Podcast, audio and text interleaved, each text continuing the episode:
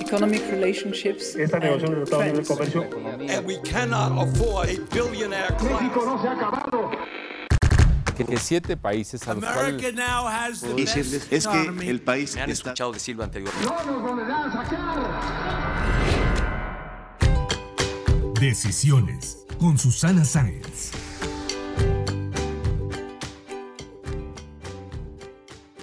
Hola, yo soy Susana Sáenz. Gracias por darle clic a este podcast. Para quienes no me conocen, soy periodista y desde hace seis años me he especializado en periodismo de economía, negocios y finanzas. Mi carrera la inicié hace 10 años en radio y quienes me conocen bien saben lo mucho que la extraño. Por eso es que decidí buscar esta plataforma para regresar de alguna manera. Además de que las entrevistas que normalmente hago son muy cortas y algunas veces me quedo con ganas de profundizar con el personaje. Decisiones es un podcast en el que entrevisto a mujeres y hombres que ocupan posiciones clave que impactan la vida económica, política y social de México o del mundo. Así que espero que les guste y me hagan llegar sus comentarios. En este primer episodio entrevisté a Samantha Ricciardi, CEO de BlackRock México, la gestora de fondos más relevante del mundo, porque me parecía fundamental platicar con alguien que nos diera su perspectiva tanto global como local de la crisis que estamos enfrentando ante el coronavirus. Y además es una mujer líder en el sector financiero que normalmente está representado por hombres, por lo que creo que tiene una labor que es aspiracional para muchas mujeres. Acompáñenme a escucharla. Decisiones con Susana Sáenz.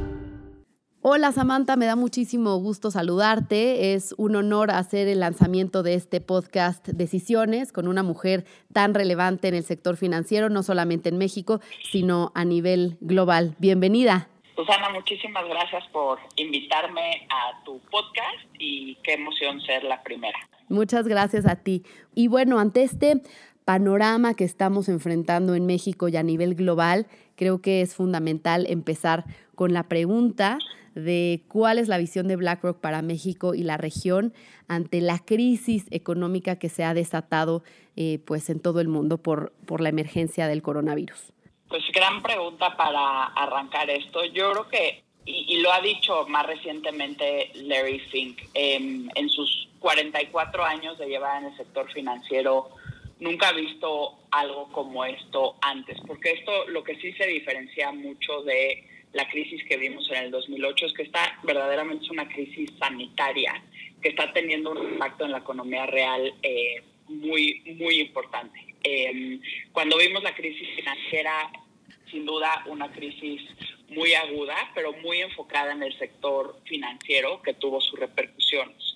Y yo creo que la dificultad ahorita de poderte decir exactamente cuál va a ser el impacto global y México y la región es que todavía no estamos viendo toda la claridad en diferentes eh, en diferentes maneras y, y, sectores. Nosotros, por ejemplo, y llevamos ya varias semanas queriendo poder decir cuál va a ser el impacto exacto para la economía global y para la economía latinoamericana y, por ejemplo, la economía también en México. Pero antes de poder decir cuáles van a ser los números duros, sí estamos como que siguiendo mucho la parte de, de entender los tres elementos para analizar este impacto en toda, en toda la economía. Y, y te diría que ahí, como lo estamos viendo, es, primero necesitamos entender y tener una mayor evidencia de que la pandemia global está acercándose a una fase de contención, porque si no el impacto que estás viendo no puedes ver cuánto tiempo va a durar Y no tienes claridad sobre cómo se está controlando, como por ejemplo ya en China estamos empezando a ver y otros países asiáticos cómo están regresando a una nueva normalidad. Eh, el segundo aspecto que queremos también entender mucho más y mejor es cómo se está llevando a cabo la ejecución de las acciones de política económica eh, anunciados por cada uno de los países, porque eso sin duda es una manera también de aligerar la profundidad de, de, del impacto. Y la tercera sí es la resolución de la disrupción en los mercados financieros productos de la estrechez en la liquidez. Y, en eso nos referimos a qué tan rápido puedes entrar al mercado para ayudar que las compañías no estén quebrando. Entonces te diría que estos tres elementos son los que nos han ayudado mucho más a, poder entender y visualizar cuál va a ser el impacto en los países. Y todavía sin duda no llegamos a ver el final de eso.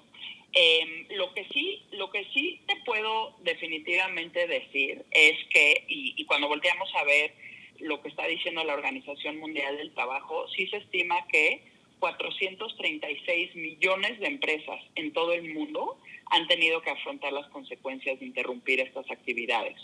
Y dentro de ese total de empresas, algunas pertenecen a los sectores económicos más afectados, como 232 millones que se dedican al comercio mayorista y minorista, 111 millones que lo hacen en las manufacturas y 51 millones a la oferta de servicios de alojamiento y comida y 42 que corresponden al sector inmobiliario y otras actividades comerciales. Leía hace unos días que Larry Fink, CEO de BlackRock, presentaba pues algunas predicciones ante esta crisis como aviones vacíos, quiebras masivas de empresas, aumento en la tasa de impuestos corporativos de hasta un 29% en Estados Unidos y asegura que lo peor está por venir y yo creo que esto es lo que más nos preocupa y sin duda ocupa. Pero, ¿qué nos dices al respecto? Estamos a la espera de, ver el impacto, la magnitud de esto, pero en el caso de México, ¿qué tan profundo va a ser? Eh, quizá con lo que se ha anunciado hasta el momento, ha habido pues quejas por parte del sector privado que no hay eh, estímulos fiscales, que no hay un plan de política económica eh, suficientemente robusto para rescatar a la economía. Entonces, ¿ustedes cómo ven eso? Larry Fink, eh, sin duda, y, lo mencionó en su carta dirigida a accionistas y que se envió a finales del mes pasado, creo que como mencionaba antes, sí, sí dice que en sus 44 años en el mundo de las finanzas nunca había experimentado algo como esto. Y sin duda estos sí son tiempos sin precedentes a nivel global y a nivel México. Eh, sí ve que va a ser muy dramático este impacto, pero también cree que la economía se irá recuperando de manera constante, eh, en parte porque la situación carece de algunos de los obstáculos que hemos visto durante la crisis durante una crisis financiera típica. También porque ah, se ha empezado a ver y sobre todo en Estados Unidos sí se está viendo que hay una política fiscal y una política monetaria muy importante para poder reactivar la economía. Y, y, en México, que es lo que tú comentabas anteriormente, yo creo que lo que sí hemos visto es el Banco de México entrando con una política monetaria importante, eh, haciendo varias cosas, algunas que ya habían hecho antes, otras cosas más novedosas, sin duda para apoyar el mercado y para asegurarse que haya también esta liquidez en el mercado, que fue lo que mencioné antes, que, que sí es uno de los puntos muy importantes para ver cuánto tiempo va a durar esto y la profundidad del impacto de la crisis. Sin embargo, por la parte de la política fiscal, efectivamente en México no estamos viendo el, que el gobierno esté entrando con una política fiscal fuerte. Me parece que hasta ahora estamos viendo más o menos una entrada de, casi el 1% del PIB, pero eso sin duda queda muy por debajo. Digo, de Estados Unidos sí, pero también de, de los de nuestros compañeros latinoamericanos en Chile estamos viendo una política fiscal bastante más marcada, por ejemplo, que la que estamos viendo en México. Eh, entiendo que esto sigue una visión de no querer, de querer seguir manteniendo eh, un, un, ratio del, de la deuda al PIB muy conservadora.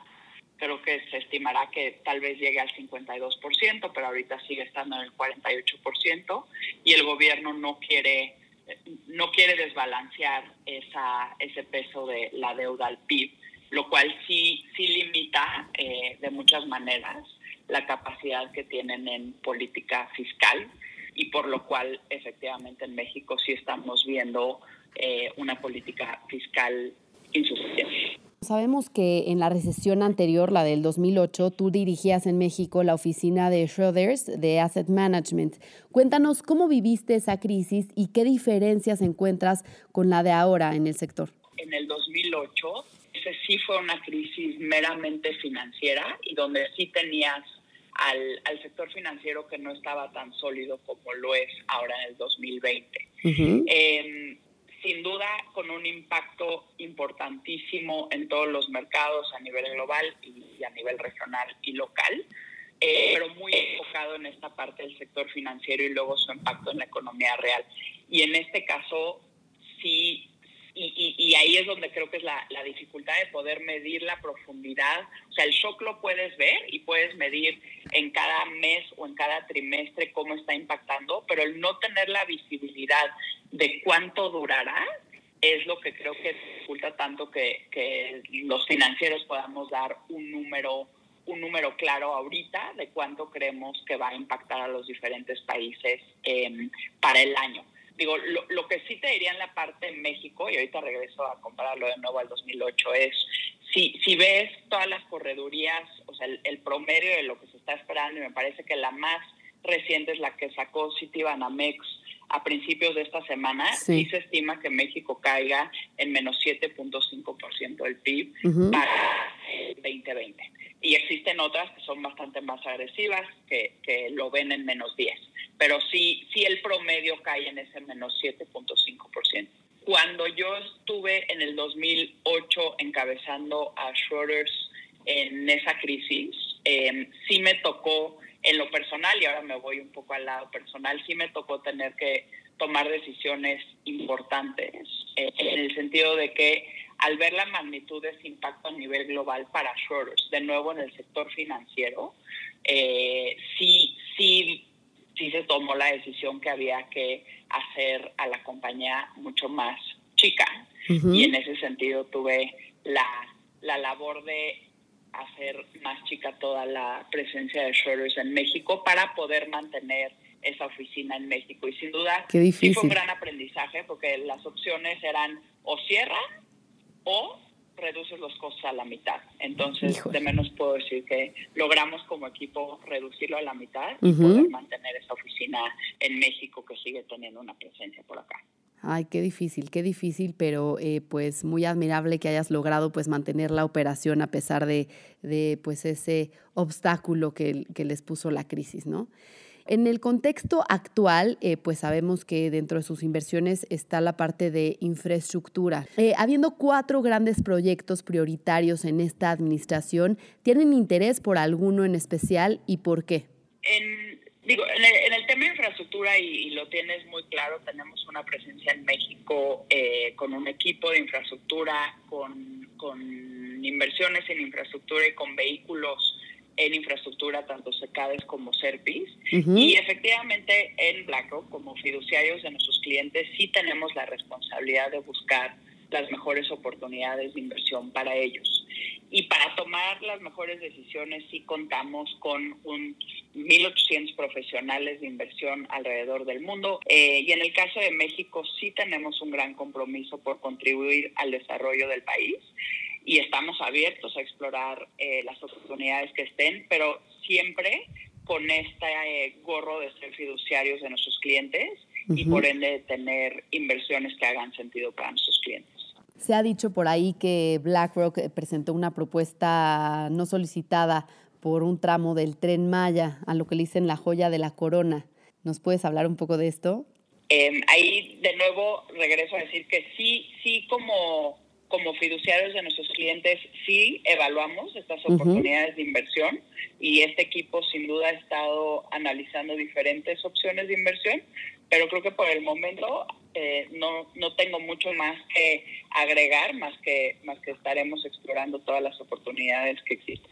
¿Cómo es su relación con esta administración? Vimos hace poco una foto eh, pues tuya sentada con el presidente de México, el canciller, y pues eh, me imagino que estaban ahí platicando temas de inversión, negociando. Eh, ¿Cómo ha sido esa experiencia?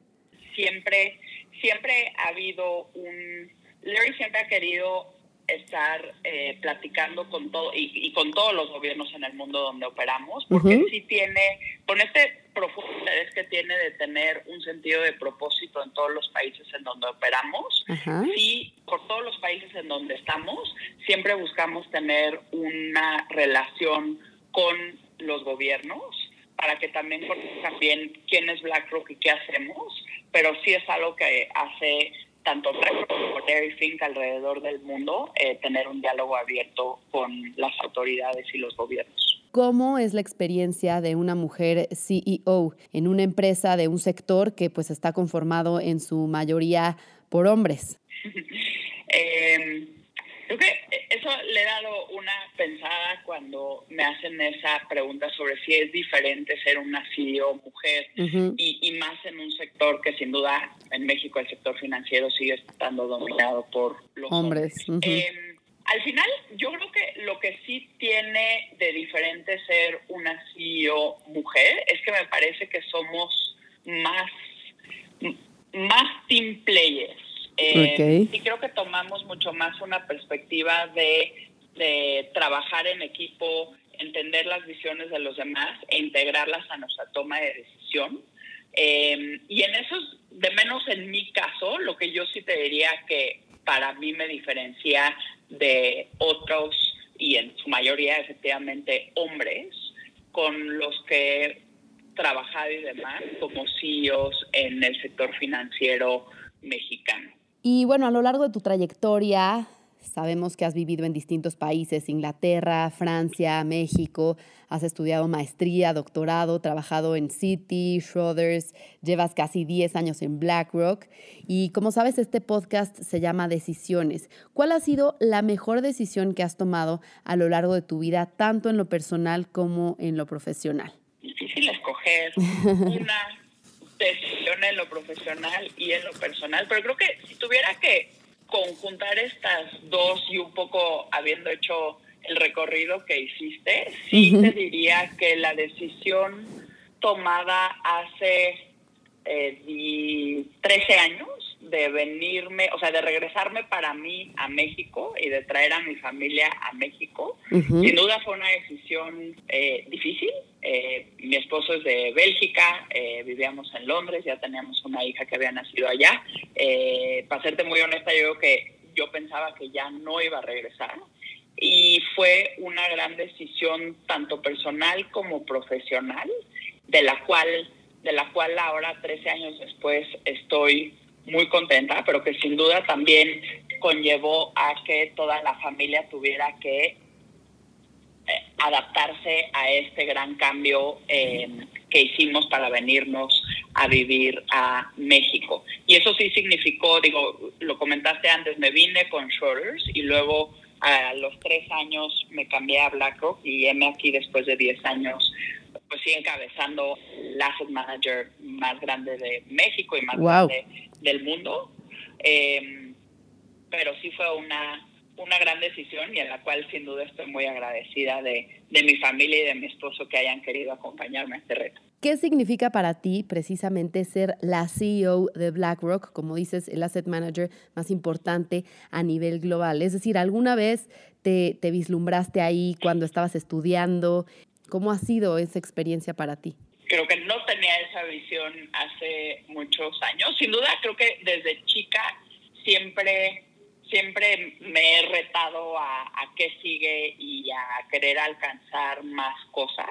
No creo que tenía la trayectoria tan clara. La, la que sí me quedaba muy clara desde el principio es que quería trabajar en un lugar donde podía aportar algo positivo en lo que fuese. En un inicio, y si ves lo que estudié, que estudié relaciones internacionales, sí. pensé, pensé que iba a trabajar eh, más bien en el sector público, en la parte más bien de, diplomática. Eh, pensaba que esa era la manera en la que yo iba a aportar mi granito de arena al mundo. Em, y luego en el tiempo me fui apasionando mucho más por el tema financiero y dije, también de esta manera voy a poder aportar algo. Entonces creo que mi visión era mucho más el cómo voy a poder aportar algo eh, y, y sí vi que en el sector financiero también se podía aportar algo y creo que en un lugar como BlackRock eh, me quedó como anillo al dedo porque BlackRock sí tiene una visión de cómo darle un mejor futuro financiero a las personas. Y verdaderamente sí vivimos como compañía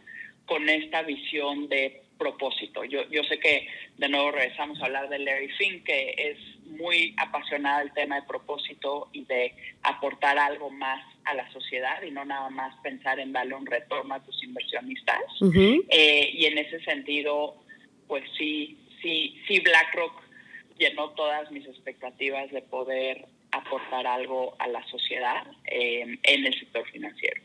Y justo en este tema del propósito, ¿qué tan cómoda te sientes eh, con el tema de la inclusión de las mujeres? Sin duda, pues al, tener una CEO mujer, me imagino que, que, pues buscan justamente estas políticas de equidad de género dentro de la compañía, ¿no? Sí, tienes toda la razón y, y yo creo que si tuviera que hacer como que un zoom a los temas que a mí me apasionan más allá de esta parte más holística de, de, cómo darle un mejor futuro financiero a las personas es el tema de la diversidad. Y por eso sí sí me he involucrado personalmente mucho en eso tanto dentro de BlackRock que sí encabezo se llama el Women's Initiative Network que es, es nada más esta como comunidad es de hombres y mujeres, no nada más, porque esto sin duda no es nada más un tema de mujeres, de cómo asegurarnos que haya más diversidad dentro de BlackRock. Y más recientemente eh, con unas colegas, tanto algunas dentro de BlackRock y otras nada más del sector financiero mexicano, hemos trabajado en, en crear mujeres en finanzas para crear otra vez de nuevo este network de de, mujeres y de cómo asegurar que haya más diversidad en el sector financiero. Oye, ¿y qué ha sido lo más difícil de esta combinación de ser mamá, esposa, CEO? ¿Cómo le haces para lograr el balance? Todavía no lo he logrado, no. Eh, yo creo que el más difícil es el de mamá. Creo que para ser CEO te estudias mucho y luego hay muchos cursos y luego te van acompañando muchos mentores y demás en el camino. El de para mamá no hay, no hay toda esa preparación. Exactamente. Eh, pero el equilibrio entre ellas, que yo creo que lo he mejorado, pero no puedo decir que ya lo he logrado a la perfección. Eh, y, se, y siempre cuando trato de pensar qué le diría a mi persona más joven o cuando hablo con mujeres más jóvenes que dicen, oye, ¿cómo le haces para equilibrar esas dos? Siempre regreso a decir, no lo he logrado a la perfección, pero mi consejo sí es, em, se vale pedir ayuda, o sea, en cualquiera de los dos ámbitos. Si crees que vas a hacer a la perfección todo, que creo que eso sí es un rasgo muy femenino que quiere ser perfecto todo, olvida. O sea, te vas a volver loca y no lo vas a lograr. Entonces creo que sí se vale decir, voy a hacer mi mejor esfuerzo en todos los ámbitos y voy a pedir ayuda y se vale que esto sea un trabajo en equipo, tanto en la oficina como en la casa.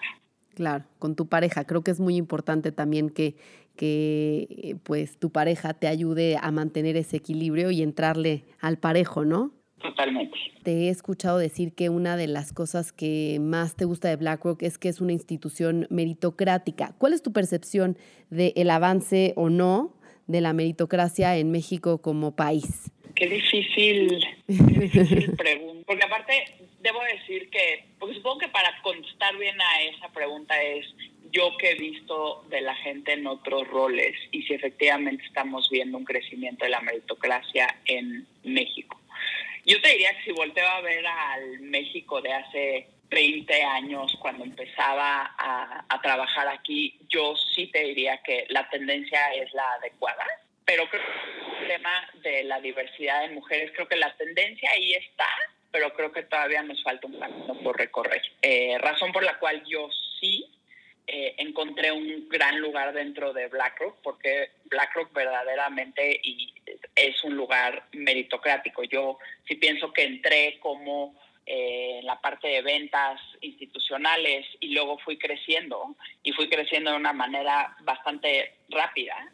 Y todo eso pues fue pura meritocracia y yo espero para todos que así lo sea en el futuro en todas las compañías. Pues muchas felicidades, sin duda es muy admirable que hayas llegado a ser la CEO de BlackRock por meritocracia, sin duda eh, pues un ejemplo que motiva, que motiva para, para pensar que sí se puede llegar a cumplir tus metas a través del esfuerzo, del mérito y la perseverancia.